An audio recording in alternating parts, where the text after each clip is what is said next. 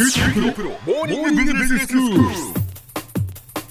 日の講師は九州大学ビジネススクールでイノベーションマネジメントがご専門の永田昭也先生です。よろしくお願いします。よろしくお願いします。先生今日はどういうお話でしょうか？はい、あの今日はまあブックレビューであのマキャベリの君主論という本を取り上げてみたいと思ってます。はい。でこれはあの昔からあのリーダーたる者が読むべき古典としてまあたびたび挙げられてきている本なので、ええ。まあこの番組でも紹介しておきたいと思ったんですね。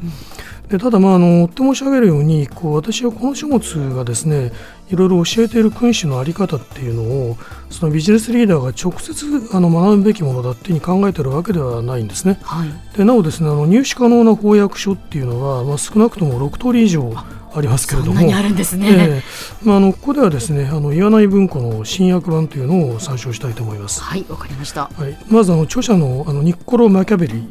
この人はあの1469年ルネサンス期のイタリアのフィレンツェ市に生まれた人ですね。はい。あのマキャベリの家系というのは、まあ、貴族ではないけれども、まあ、古い家柄で父親は法律家であったということが知られてるんですね。であのこのマキャベリ1498年29歳という時に、まあ、フィレンツェの成長の書記官に、まあ、就任するんですけれども、えーまあ、この間にあのこのフィレンツェというのは非常にこの政権をめぐって大きな変動を経験してるんですね。でこのマキャベリが生まれた年のあの末にはですね、えー共和制だったあのフィレンツェを実質的に仕返していたピエロ・デ・メディティという人が亡くなって、はいその実権がその2人の息子に移るわけです。ええでそのうちその弟はまあ陰謀によって殺されて、まあ、危うくあの兄の方はまあ難を逃れるわけですけど、このロレンツェという兄がまあその後メディチ家の繁栄を築くことになるわけです。そうなんですね、でこのロレンツォが1492年に亡くなりますと、フェレンツェの政権は、まあ、息子のピエロという人に受け継がれることになるんですけれども、ええまあ、このピエロはあの政治的にどうも無能だったようで、はい1494年にフランス王シャルル8世のイタリア侵略を許してしまうことになるんですね。それが元であのフェレンツェ市の市民から追放されて、まあ、一時あのメディチ家の政権というのは崩壊することになるわけです。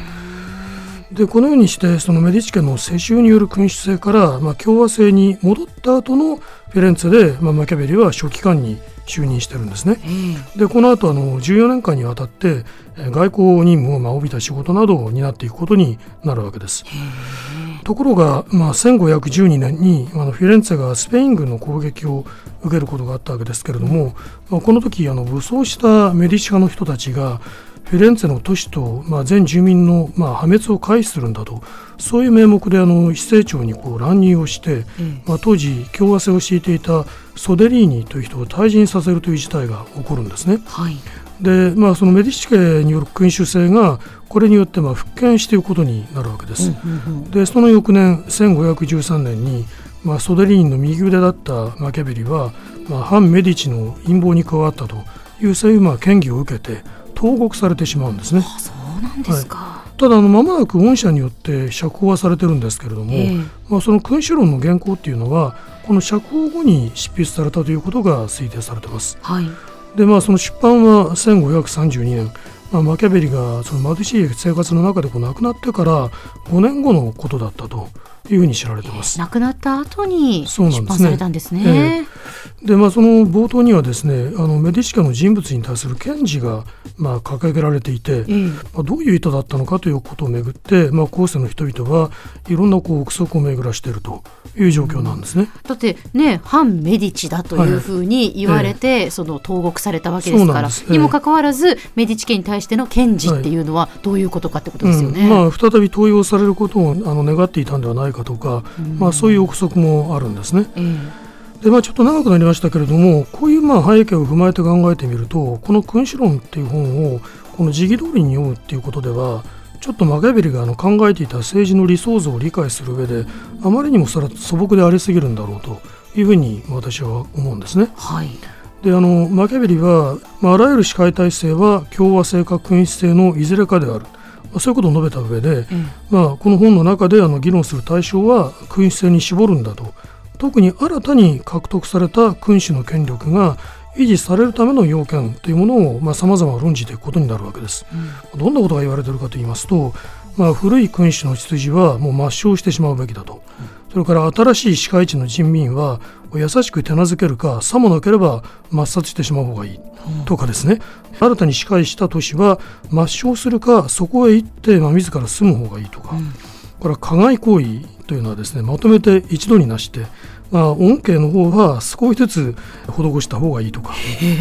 それからあのいい法律といい軍備をまあ土台として持つこと、うん、それからまあ軍備は自前で持つべきだとかそれから平時においては戦時よりも一層軍事訓練に励むべきだとか、うん、から政権を守るためには悪評を恐れてはならないとかですね、うん、慕われるよりも恐れられていた方がはるかに安全である。憎悪とか軽蔑を招く行為は避けるべきだ。中立を守るよりも一方に味方する態度を明確にした方が良い君主よりも自分のことを考えている側近を断じて信頼してはならないとか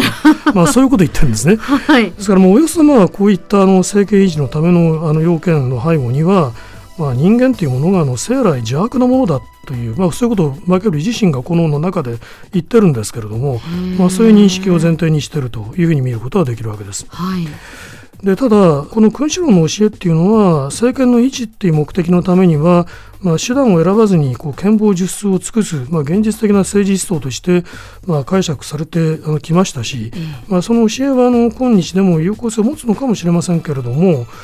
それが有効性を持つような世界っていうのが果たしてもともと共和制の支持者だったマキャベリの理想像だったのかというと私はどうもそうではないんじゃないかと思うんですね。はいでまあ、実際あの君主論を手本として、まあ、行動する政治家とか、まあ、経営者、まあ、いるんだろうと思いますけれども、まあ、そういう方たちっていうのは非常にこの惨めなほど孤独な存在だというふうに私には思われます。まあ、ですからあの君主論のこう古典としての価値っていうのはその教えをこうまともに受けてその教えに従うんではなくて、まあ、いわばこの反面教師として読むところにその本来の価値があるんだろうというふうに私は思っています。もしかしたらマキャベリー自身もそのように読んでほしいなという意図があったのかもしれないですね。はい、そうですね。まああの共和制をむしろ裏書きするあの文献として読むべきだという歴史家の解釈もあるようですね。はい、では先生今日のまとめをお願いします。はい、マキャベリーがあの構想していた司会者の理想像っていうのは今日ご紹介した君主論の教えを、まあ、いわば反面教師として読むところに見出されるだろうということを、まあ、まとめとしておきたいと思います。今日の講師は九州大学ビジネススクールでイノベーションマネジメントがご専門の永田昭也先生でした。どうもありがとうございました。ありがとうございました。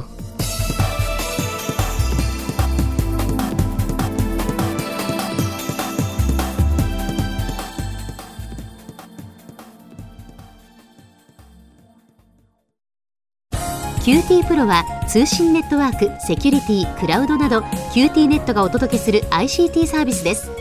九州中に展開した光ファイバー網を基盤に一番身近なビジネスパートナーとして九州の企業自治体の皆様をサポートします。